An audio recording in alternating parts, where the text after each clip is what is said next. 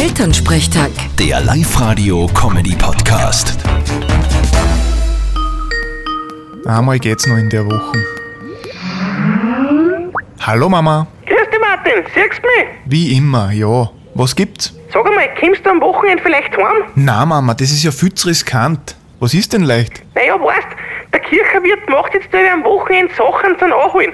Morgen gibt's ein Brall und am Sonntag Steckerlfisch. Das klingt gut. Holt euch eh was? Ja, sicher. Wir müssen ja unseren Wirt unterstützen. Stell dir vor, der muss zusperren. Na, da habt ihr eh recht. Wichtig ist, Masken aufsetzen und Abstand halten beim Anholen. Da wird sicher eine Schlange sein. Ja, auf jeden Fall.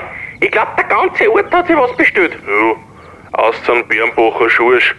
Der wollte wieder aufschreiben lassen, wie alle. Hab der Wirt gesagt, der soll mal die Schulden vom Februar zahlen, sonst kriegt er gar nichts mehr.